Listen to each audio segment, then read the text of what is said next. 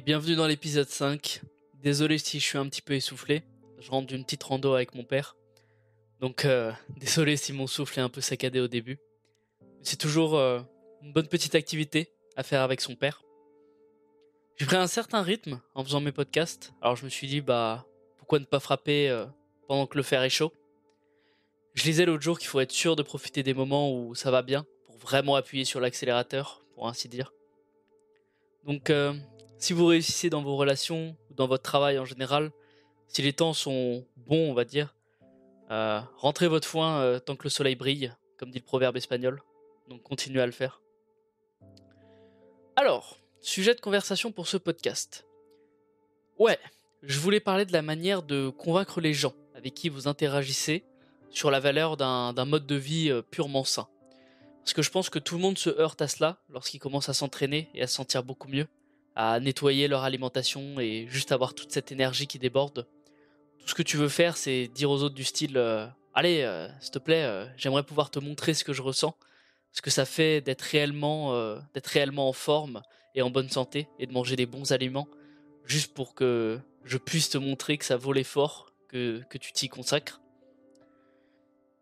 C'est bien sûr ce que vous voulez dire à tout le monde, parce que vous avez remarqué au fil du temps qu'il était possible de se sentir aussi bien mais malheureusement, on peut pas vraiment le dire aux gens. Par exemple, euh, vous savez, euh, ils auront toujours des excuses pour expliquer pourquoi ils ne peuvent pas s'entraîner, pourquoi ils doivent manger comme ils le font. Et si tu es vraiment proche d'eux, je pense que tu devrais pouvoir leur dire franchement, genre, euh, mon frère, ce que tu fais c'est malsain, je t'aime, mais tu devrais en faire autrement, parce que je m'inquiète pour ta santé. Et je pense que dans toute bonne relation avec laquelle tu es proche, tu devrais être capable de dire des choses négatives, mais d'une manière plus posé et plus sincère, genre hé euh, mec, euh, je suis ton pote quoi. Je vais juste être honnête et dire ce que je pense. Et ce que tu fais va être mauvais pour toi à long terme et tu devrais changer parce que je m'inquiète pour toi. Je pense qu'en disant cela avec amour et sincérité, la personne le verra. Mais vous savez, si la personne se déchaîne contre vous après, peut-être qu'il devrait pas être aussi proche de vous qu'il l'est parce que toute personne raisonnable verrait que vous essayez juste d'être son ami et de l'aider. Donc si quelqu'un se braque ou veut pas comprendre vos paroles, laissez couler. Éloignez-vous un peu, ça sert à rien de se tracasser l'esprit à deux. Des discussions et relations comme ça, ça vous stresse trop de toute façon.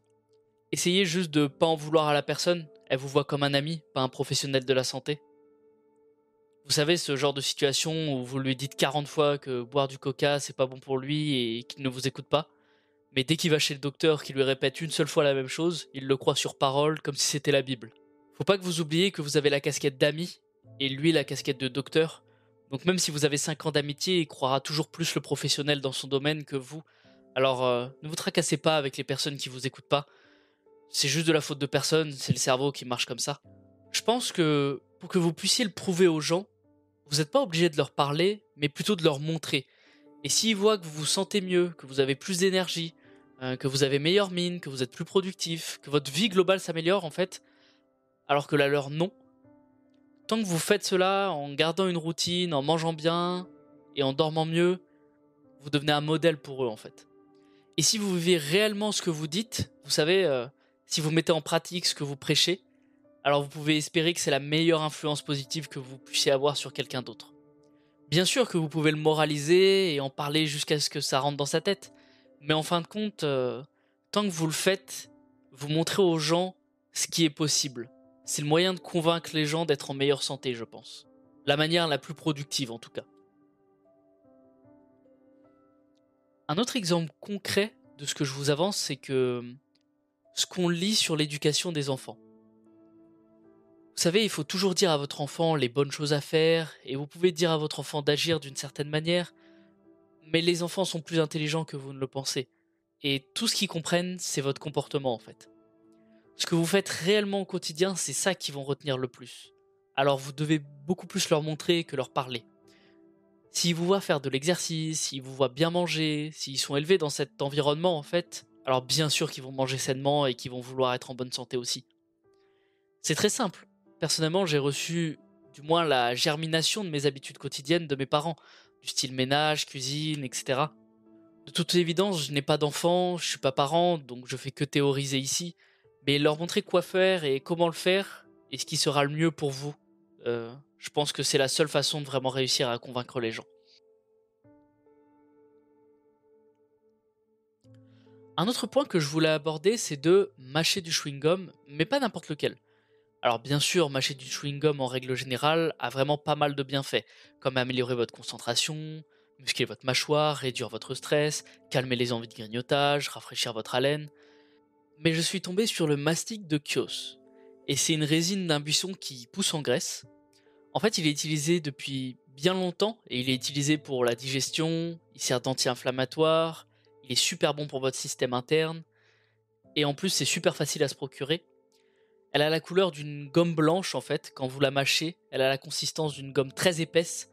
C'est assez difficile à mâcher par rapport euh, au chewing-gum normal, ce qui est génial je trouve. Il y a donc de nombreux avantages à faire travailler votre mâchoire et ressembler à un vrai Brad Pitt.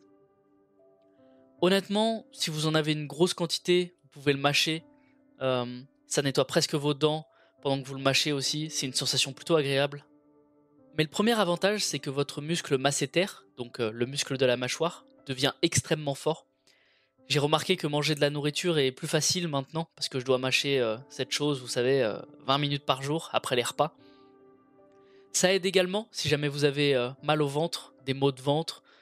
Il vous suffit de mâcher un petit peu de ça vous pouvez l'avaler, de toute façon c'est comestible, pas comme les autres chewing-gums avec du goudron à l'intérieur. Ça calmera votre estomac en 15 minutes, c'est vraiment cool.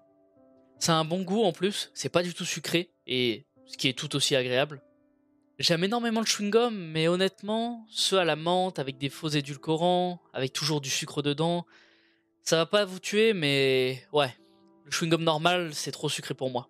Donc j'aime cette variante qui fonctionne un petit peu comme un chewing-gum sain. En tout cas, il y a de nombreux avantages différents. Vous pouvez les rechercher sur Google et vous renseigner vous-même. Mais n'hésitez pas à vous le commander en Grèce si vous avez l'occasion. Évidemment, c'est un petit peu plus cher, mais franchement, ça vaut le coup, je pense.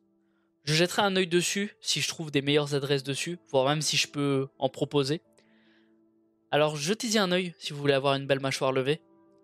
Un autre produit que j'aime énormément, c'est les clous de girofle à mâcher. Après m'être brossé les dents, j'aime bien en mâchouiller quelques-uns. Ça a des propriétés antioxydantes, des effets anti-inflammatoires aussi, ça soulage la douleur dentaire et la digestion. Ça a des propriétés antibactériennes pour les gencives et ça aide à réguler la, glycémie dans le corps. Donc euh, c'est bon pour le diabète en plus.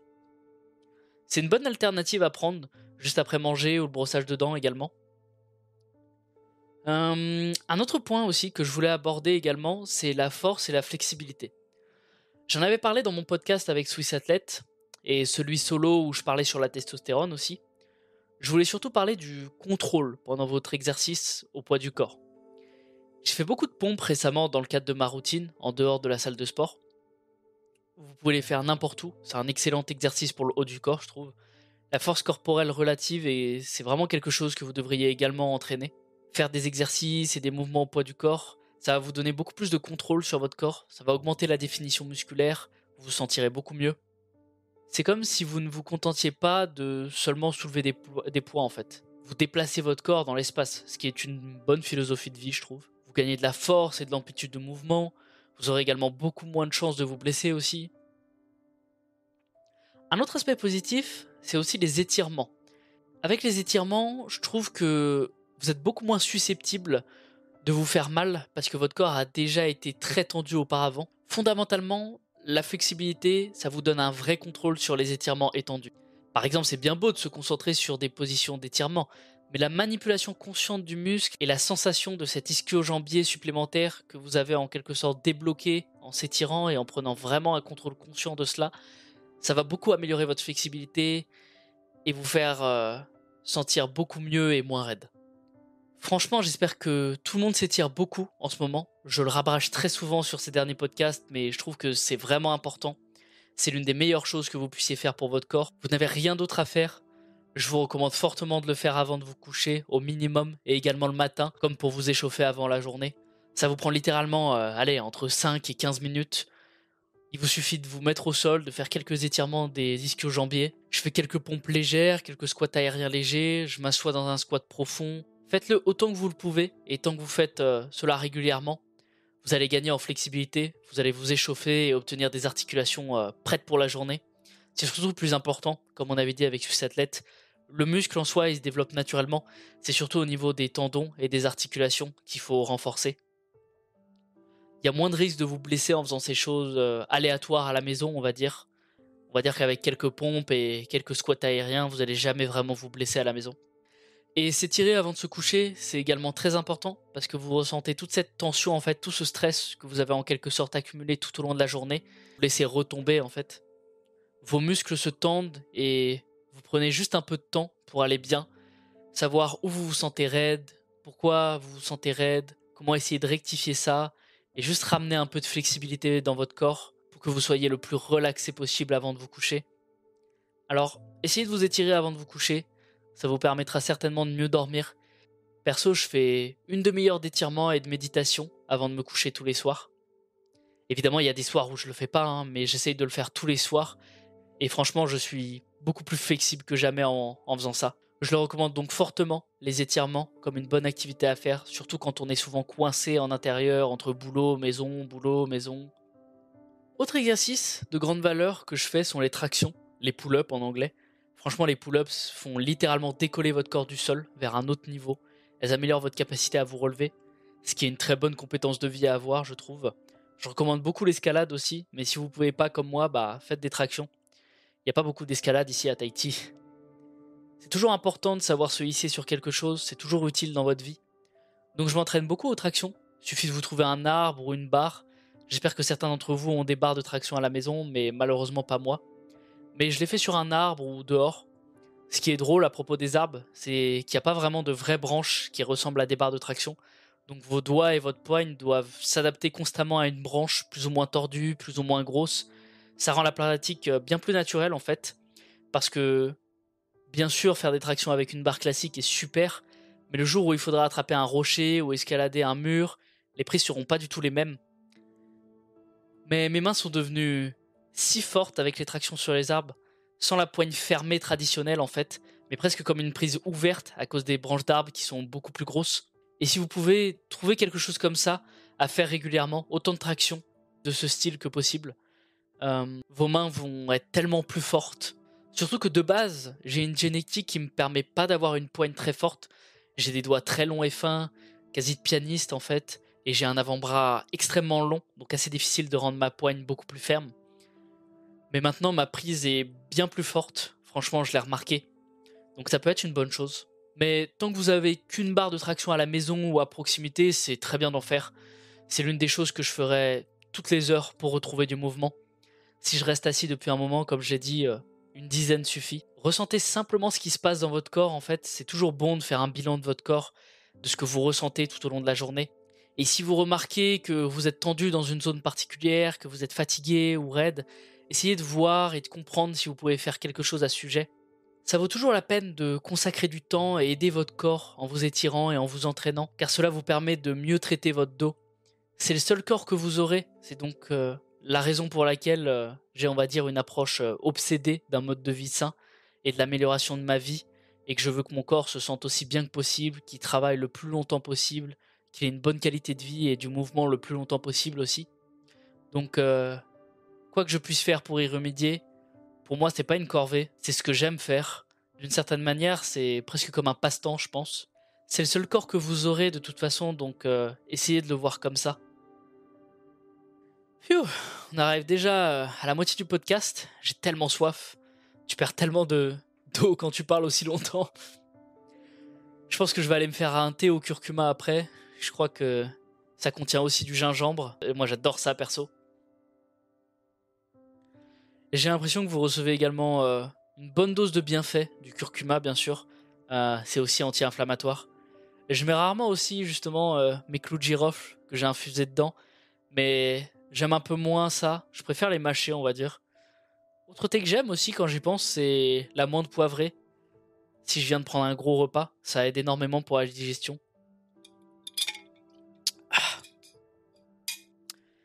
Une chose que je voulais évoquer était cette histoire euh, intéressante d'un gars aussi, qui abordait l'idée de la règle des 5 minutes. La règle des 5 minutes, en fait, c'est le temps que vous accordez pour vous sentir triste et vous apitoyer sur votre sort. Quand les mauvaises choses, entre guillemets, se produisent dans votre vie, ça sert à rien d'être triste plus longtemps que 5 minutes. Tu sais, tu te donnes 5 minutes et tu te dis, ok, ça craint, euh, c'est une situation de merde, euh, pauvre de moi, blablabla. Et ensuite, tu sors de ça, de ton système, parce que rester dans cet état d'esprit, ne va pas vous aider à sortir de cette situation merdique en fait, à l'améliorer ou à l'atténuer d'aucune circonstance. Vous savez juste vous dire, euh, ça craint un mec, etc. Genre, ça sert à quoi, sérieusement? Donc la règle des 5 minutes, c'est en quelque sorte se dire, euh, ouais, peu importe ce qui se passe dans votre vie, euh, vous vous reprenez en main en fait. Bien sûr que les gens me diront toujours, ouais, mais Marius, tu penses aux funérailles ou des choses comme ça. Franchement, pour les circonstances quotidiennes, vous pouvez simplement vous dire, bon ok, je suis triste 5 minutes à me lamenter, mais maintenant, continue et essaye de résoudre le problème. Essaye d'améliorer la situation ou laisse tomber. soyez heureux en fait. Surtout que franchement, 90% des mauvaises choses qui vous arrivent, vous les oubliez. Je me souviens vaguement de fois où je rentrais triste parce que j'avais eu des mauvaises notes. Mais est-ce que je me souviens de la note? Est-ce que je me souviens de ce qui s'est passé ce jour-là? De ce que ma mère m'a dit en rentrant? Franchement, je vous avoue que je me souviens de quasi rien pour 90% des merdes qui me sont arrivées dans ma vie, parce qu'elles méritent juste pas d'être mémorisées. Surtout que n'oubliez pas que le cerveau retient toujours plus le négatif que le positif. Pour un mec qui fait des vidéos, par exemple, il lui faut une dizaine de bons commentaires pour en effacer un mauvais de sa mémoire. Parce que de toute façon, quand tu t'accroches à la colère, à la tristesse, ça aide personne, encore moins vous. Même si vous vous sentez légitime de le ressentir, c'est toxique pour votre corps. Vous savez, le niveau de stress et de cortisol que sécrète votre cerveau. Vous devez vraiment essayer de voir les choses sous le meilleur jour possible, car sinon vous restez coincé dans votre propre tête et personne ne vous aidera. Donc, euh, la règle des 5 minutes est en quelque sorte la façon dont vous pouvez vous dire d'accord, ayez votre part de tristesse légitime, mais ensuite euh, continuons notre vie et cherchons d'autres grandes choses qui pourraient arriver. Franchement, ne laissez pas votre cerveau ou un pseudo hasard dicter vos mouvements, votre parole et votre esprit. Vous savez, une personne qui se casse la jambe ou autre, mais qui se dit ok, ça s'est produit dans ma vie pour de bonnes raisons, de meilleures raisons m'ont conduit à quelque chose ou m'ont donné une leçon, ces gens vont finir par avoir plus de succès dans la vie que les gens qui se vautrent et pensent Oh, c'est horrible, malheur à moi, c'est nul.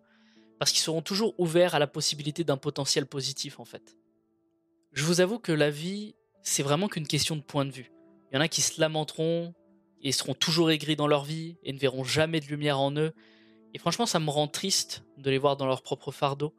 Il faut être ouvert pour recevoir la beauté de votre vie, en fait c'est comme si vous vous étiez fermé et que vous ne vous donnez pas une chance dans quelque chose, forcément ça arrivera jamais. Donc voilà la règle idiote des 5 minutes, pensez-y. C'est pour cela je trouve que vous devez vous enthousiasmer une fois que vous avez nettoyé votre alimentation et votre quotidien en sport et en étirement. Tiens d'ailleurs, vous m'avez peut-être vu poster des photos de plage à Tahiti, elles sont magnifiques en plus là-bas. Franchement la plage est très bonne pour vous pour plusieurs raisons. Premièrement, tu as du soleil, Habituellement, quand tu es à la plage, c'est une journée ensoleillée et tu as les divers bienfaits du soleil. Bienfaits du rythme circadien, le boost de testostérone, le bronzage pour la peau, la vitamine D, tout un tas de bienfaits quoi. Le sable, vous êtes généralement pieds nus et être pieds nus contre la surface de la Terre, c'est vraiment bon pour vous. Vous absorbez les ions négatifs. L'océan lui-même, hein, c'est une source d'ions négatifs. Il y a des avantages dans la cicatrisation des plaies, dans l'anti-inflammation également, dans les ions négatifs, comme je l'ai dit, vous pouvez les rechercher. J'en ai déjà discuté plus en profondeur dans mon podcast avec le druide moderne, et j'ai envoyé une proposition de podcast à une autre personne pour en discuter de la connexion à la Terre et à la nature. J'espère qu'elle me répondra positivement d'ailleurs. Mais en gros, vous recevez la triple dose de santé de la plage. C'est une si bonne sortie que franchement, essayez de l'incorporer dans votre vie si vous êtes sur la côte, profitez-en. Si vous avez par exemple des lacs ou des sources en connexion avec la Terre, n'hésitez pas à vous baigner dedans. Il y a évidemment des minéraux dans l'eau et du magnésium. Tous ces minéraux vont être absorbés par la peau et vous sentirez généralement beaucoup mieux avec le magnésium. Bien sûr, c'est bon pour la détente, vous vous sentirez toujours plus détendu après la plage. C'est en partie la cause du magnésium présent dans l'eau de mer, justement. Donc voilà, la plage, franchement, n'hésitez pas à y aller un maximum quand vous y avez accès. Ça réduit énormément votre stress, ça augmente beaucoup votre testostérone, ça vous fait vraiment une activité complète. Vous gagnez en magnésium avec l'eau de mer. Donc, allez-y, martelez la plage. Un point assez intéressant que je voulais aborder et que j'avais en partie introduit avec Swiss Athlete dans le dernier podcast, c'était la génétique. Perso, je n'ai jamais été ennuyé par le fait que je fasse environ 1m75, même si on m'a toujours dit que c'était petit pour un homme. Je sais pas, je trouve toujours ça normal personnellement. Mais vous savez, pour les hommes plus petits que moi même, faut pas oublier qu'on a une meilleure génétique de musculation.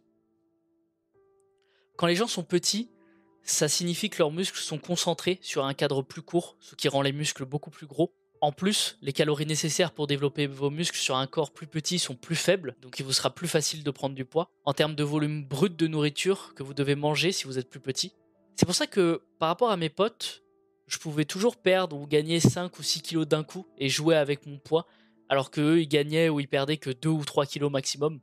Et c'était déjà incroyable. Donc vous ne vous rendez vraiment pas service si vous ne faites pas de musculation, ou du moins d'haltérophilie si vous n'êtes pas plus petit. Franchement, si vous êtes plus petit, je pense qu'en 8 mois intensifs de sport, cohérent, avec une bonne alimentation, vous pouvez soulever plus lourd qu'un mec très grand qui fait de la muscu depuis 5 ans. Ça peut vraiment arriver aussi vite si vous êtes cohérent et que vous faites les bonnes choses, bien sûr. L'important, c'est de le faire d'une manière cohérente. Je fais une petite parenthèse d'ailleurs, mais j'ai pensé à rendre les podcasts plus interactifs en les coupant en deux parties. Vous savez, euh, j'ai fait une petite FAQ sur mon Instagram et franchement, ça m'a plu d'y répondre. Mais c'est vrai que je me suis limité en story pour répondre et je le ferai de temps en temps quand j'aurai le temps. Mais sinon, je trouvais ça sympa de couper le podcast en parlant dans la première partie de sujets que j'aurais choisis et que je voulais vous partager. Et dans la seconde partie, prendre des petites questions à vous, genre deux ou trois, et y répondre euh, bien plus en profondeur, ici, en prenant cinq minutes pour y répondre, plutôt que de vous écrire bêtement en story. Je trouvais ça plus sympa. Donc n'hésitez pas à me le faire part en commentaire ou sur Insta. Je suis plutôt libre dans mes DM actuellement, tant qu'on est en petit comité comme ça, c'est bien plus facile de vous répondre, parce que bien sûr, si le compte grandit, j'aurai beaucoup moins de temps et de place. Je sais que pas mal d'entre vous sont timides à m'écrire en se disant euh, Oh là là, euh, ce mec est important, il fait des podcasts avec des gars comme le druide moderne, euh, il habite à Tahiti, d'où il sort. Mais franchement, les gars, tant que j'ai même pas 50 abonnés, c'est vraiment le moment d'en profiter et je vous répondrai avec grand plaisir. Donc voilà, pensez-y. Un autre petit point à aborder que j'avais indirectement pointé dans mon podcast sur la testostérone était les filles. Et je voulais aborder en particulier comment attirer, entre guillemets, la meilleure épouse. Ou même si vous voulez vous trouver un époux, hein, évidemment. Je pense que mon conseil général est de toujours de vous regarder à l'intérieur. Vous améliorer et essayer d'agir d'une manière qui va naturellement attirer le type de fille ou de garçon que vous souhaitez attirer, ou même tout simplement le type de personne que vous souhaitez.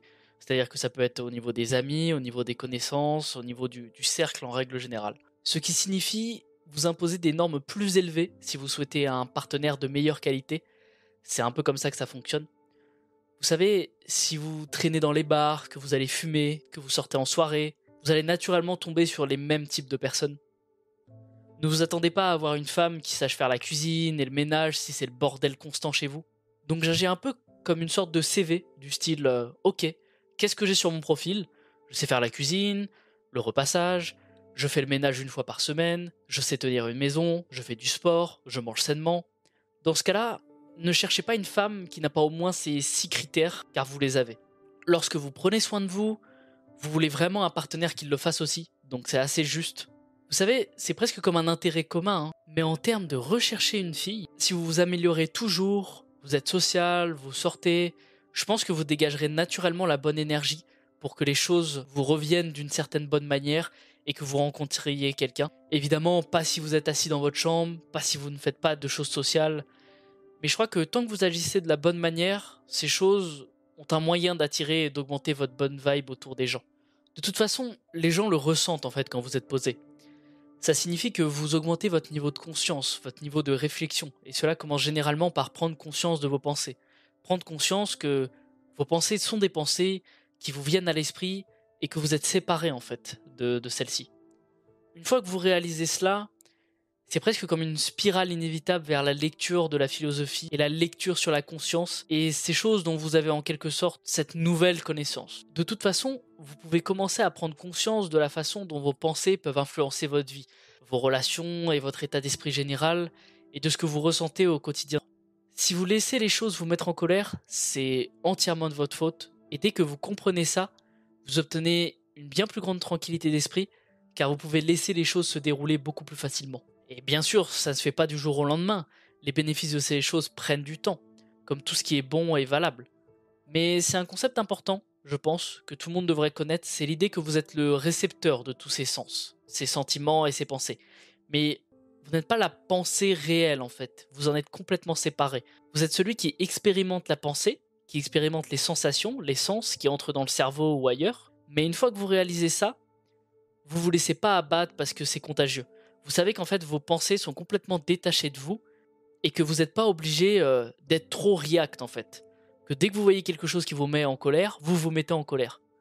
Et donc, dans le sens où vous augmentez votre bonne vibe en fait, cette chose en fait de pratiquer un petit peu euh, la conscience de pas vous mettre en colère contre des choses qui n'ont pas d'importance.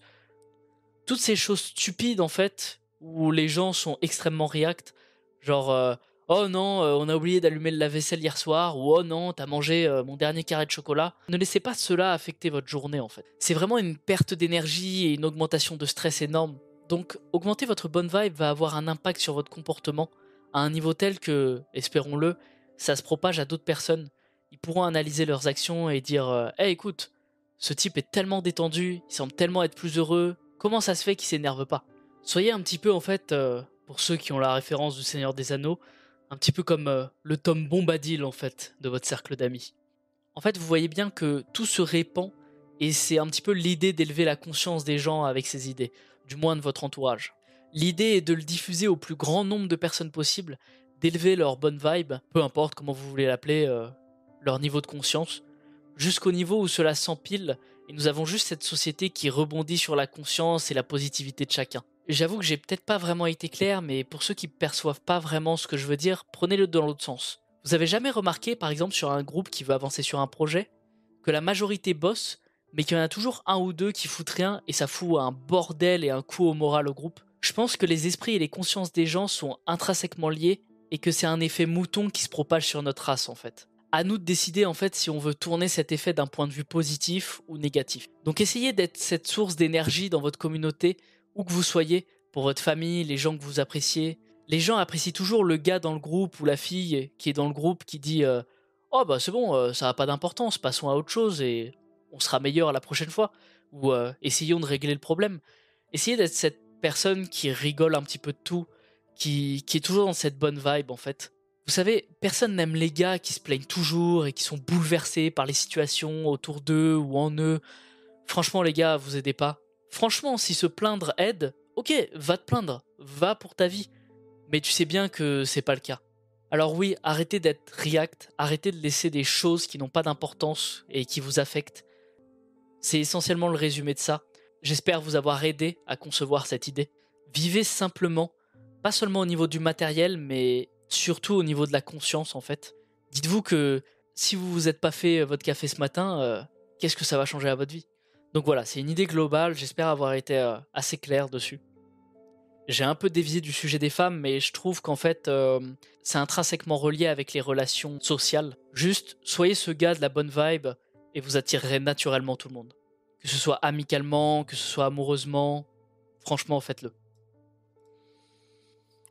Pour changer de sujet, j'ai aussi une personne à qui je n'ai pas répondu sur Instagram parce que justement je voulais m'exercer à ce dont je voulais vous parler tout à l'heure, c'est-à-dire prendre une question ou un sujet d'FAQ sur lequel je parle sur la seconde partie du podcast pour entrer plus en profondeur dans le sujet. Donc cette personne m'a demandé sur Instagram si environ deux séances d'entraînement par jour étaient possibles. Par exemple, euh, faire les pecs le matin et les jambes le soir. Franchement, je pense que des entraînements deux fois par jour peuvent fonctionner si les entraînements eux-mêmes durent 30-40 minutes max. Vous voulez pas faire beaucoup plus longtemps, si vous faites des séances d'entraînement deux fois par jour, c'est vraiment le max. Certains bodybuilders s'entraînent comme ça. Hein. Ils s'entraînent le matin, mangeront et feront une petite sieste l'après-midi. Je recommande d'ailleurs de faire une sieste si vous pouvez, si vous avez le temps, surtout le week-end. Levez-vous un petit peu plus tôt, terminez votre travail, dépensez votre énergie, déjeunez, restez un moment au soleil, faites une sieste, et puis retourner encore travailler quelques heures. Je pense d'ailleurs que c'est les meilleurs horaires en fait. Si je pouvais choisir mon emploi du temps, c'est ce que je ferais. Ce serait me lever décemment tôt, à 6 heures du matin, travailler jusqu'à 10, 11 heures euh, max. Donc comme si vous aviez 4 bonnes heures de travail là-bas, en deep work, avec vos petites pauses évidemment. Quand je vous disais par exemple dans le podcast 3 de sortir, de faire un petit peu d'exercice, quel que soit le travail que vous faites. Et puis ensuite, préparez le déjeuner, détendez-vous un petit peu, Sortez au soleil après le déjeuner et profitez simplement d'un petit peu de temps dans la nature. Le matin, évidemment, le soleil avant de commencer le travail est aussi la meilleure option, j'ai oublié de le mentionner. Donc du soleil pendant les déjeuners et après le déjeuner, puis une sieste, donc 45 euh, minutes à 1 heure max, si vous pouvez faire moins, du style 20-30 minutes pour éviter de mal dormir le soir après. Je pense que c'est décent si vous pouvez le faire. Ça contribue grandement à vous donner de l'énergie pour le reste de la journée, pendant presque une deuxième séance de travail, avant d'entrer dans votre grande phase de sommeil. Donc je pense que le plus optimal pour une sieste serait de 13h à 14h ou de 14h à 15h. C'est la partie la plus chaude du soleil en général, donc éloignez-vous-en un petit peu et ensuite vous travaillez de nouveau de 15h à 17h, peut-être un petit peu plus tôt, jusqu'à 19h30 ou quelque chose comme ça. C'est à ce moment-là que vous voulez préparer le dîner et vous lancer dans votre routine avant le coucher. Je pense que c'est la chose la plus agréable à faire. C'est comme ça en tout cas que moi je configurerais mes journées. Étirez-vous avant de vous coucher bien sûr. Petite demi-heure de yoga avant de vous coucher. Si vous faites également du yoga ou de la méditation le matin, je vous le recommande vivement. Donc voilà. Revenons un petit peu aux entraînements de deux fois par jour. Je le recommanderais pas vraiment, à moins que vous ayez vraiment le temps et les ressources pour le faire, de vous engager à faire une sieste en tout cas, qui vous aide à la récupération. Faudra aussi probablement manger beaucoup plus, du style entre 800 et 1000 calories supplémentaires, selon la force de travail avec lesquelles vous faites vos séances. Peut-être un petit peu moins, à moins que vous ayez le temps et les ressources pour le faire. Certains culturistes de haut niveau le font, hein, mais c'est leur travail à temps plein. Donc voilà, je pense que des séances d'entraînement deux fois par jour, euh, c'est peut-être pas la meilleure chose à faire. Sauf si vous avez vraiment le temps et les ressources pour le faire. Enfin voilà, je pense que ça suffira pour l'épisode 5. Merci d'avoir écouté. Si vous écoutez sur SoundCloud, bah merci de vous être abonné. C'est cool de voir quelques-uns d'entre vous s'abonner. Vous pouvez contribuer comme ça si vous le souhaitez. Abonnez-vous à la chaîne YouTube, ça m'aide énormément. Plus vous êtes nombreux à faire ça, plus je peux passer du temps à créer mes podcasts parce que ça vous plaît. Donc tout est apprécié. Sinon, suivez-moi sur Insta. J'ai balancé le premier épisode sur Spotify et je vais continuer aussi. Donc merci encore, c'est un plaisir comme toujours et à la prochaine.